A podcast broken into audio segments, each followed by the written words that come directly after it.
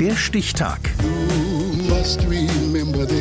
Die Chronik der ARD. 21. Januar 1953. Heute vor 70 Jahren stellte die Deutsche Gesellschaft zur Rettung Schiffbrüchiger DGZRS den ersten unsinkbaren Seenotrettungskreuzer in Dienst. Tobias Nagorny. Bereits im 19. Jahrhundert fuhren die Seenotretter aufs tosende Meer, um Menschen aus den peitschenden Wellen zu retten. Damals kämpften sie noch mit Muskelkraft gegen die Naturgewalten, immer zehn Leute auf speziellen Ruderrettungsbooten. Das änderte sich mit dem Jahr 1911, als die Deutsche Gesellschaft zur Rettung Schiffbrüchiger, die DGZRS, erste kleine Motorboote in Küstennähe einsetzen konnte, um Menschen aus schwerer See zu retten. Ihr Motto rausfahren, wenn andere reinkommen, wie hier von Klaus Lage in seinem Seenotretter-Song besungen. Wenn andere reinkommen, fahren wir raus. Wir reden nicht, wir retten. Immer volle Kraft voraus und das bei jedem Wetter. Wir können das, wir machen das. Wir sind die Seenotretter.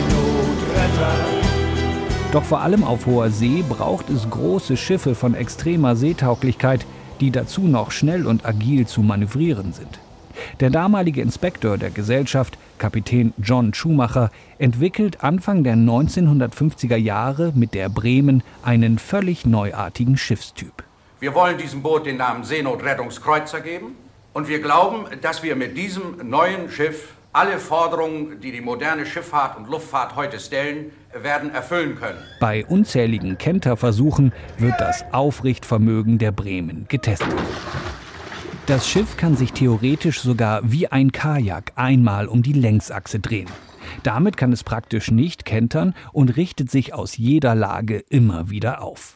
Ein weiterer technischer Meilenstein ist das quasi Huckepack mitgeführte Tochterboot, das vom Kreuzer schnell über die Heckklappe zu Wasser gelassen und auch wieder aufgenommen werden konnte, sagt DGZRS-Pressesprecher Christian Stiepeldey. Das Tochterbootprinzip ist eine Sache, die sich auch international weiter verbreitet hat von Deutschland aus. Es ist eine Erfindung der Deutschen Gesellschaft zur Rettung Schiffbrüchiger, um gleichfalls einsatzbereit zu sein im küstennahen Bereich, wo es viele Untiefen gibt und man wenig Tiefgang benötigt andererseits aber eben auch ein sehr seetüchtiges, hochseetaugliches Fahrzeug zu haben, also das Mutterschiff, den Seenotkreuzer. Diese Neuerungen prägen die Flotte der Seenotkreuzer bis heute. Im Punkt Geschwindigkeit allerdings erfüllt der Versuchskreuzer Bremen mit maximal elf Knoten nicht die Erwartungen und wird deshalb bereits Mitte der 60er Jahre außer Dienst gestellt. Doch die Bremen lieferte die wesentlichen Erkenntnisse für die neue Generation von hochleistungsfähigen Rettungsschiffen. Durchbruch war der 1957 in Betrieb genommene Kreuzer Theodor Heuss, der auch international zum Konstruktionsvorbild wurde. hier ist Hammer, MRCC Bremen, wir haben einen Einsatz für euch. Ja, Anschlag, Kontrollfahrt, Gute Fahrt für euch, tschüss, bis später.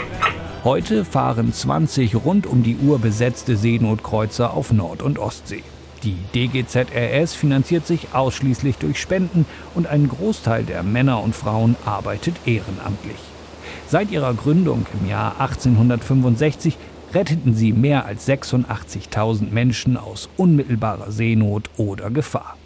Wesentlich zu diesem Erfolg beigetragen hat die Entwicklung der Bremen, des ersten selbstaufrichtenden Seenotkreuzers mit Tochterboot, der am 21. Januar 1953 in Dienst gestellt wurde.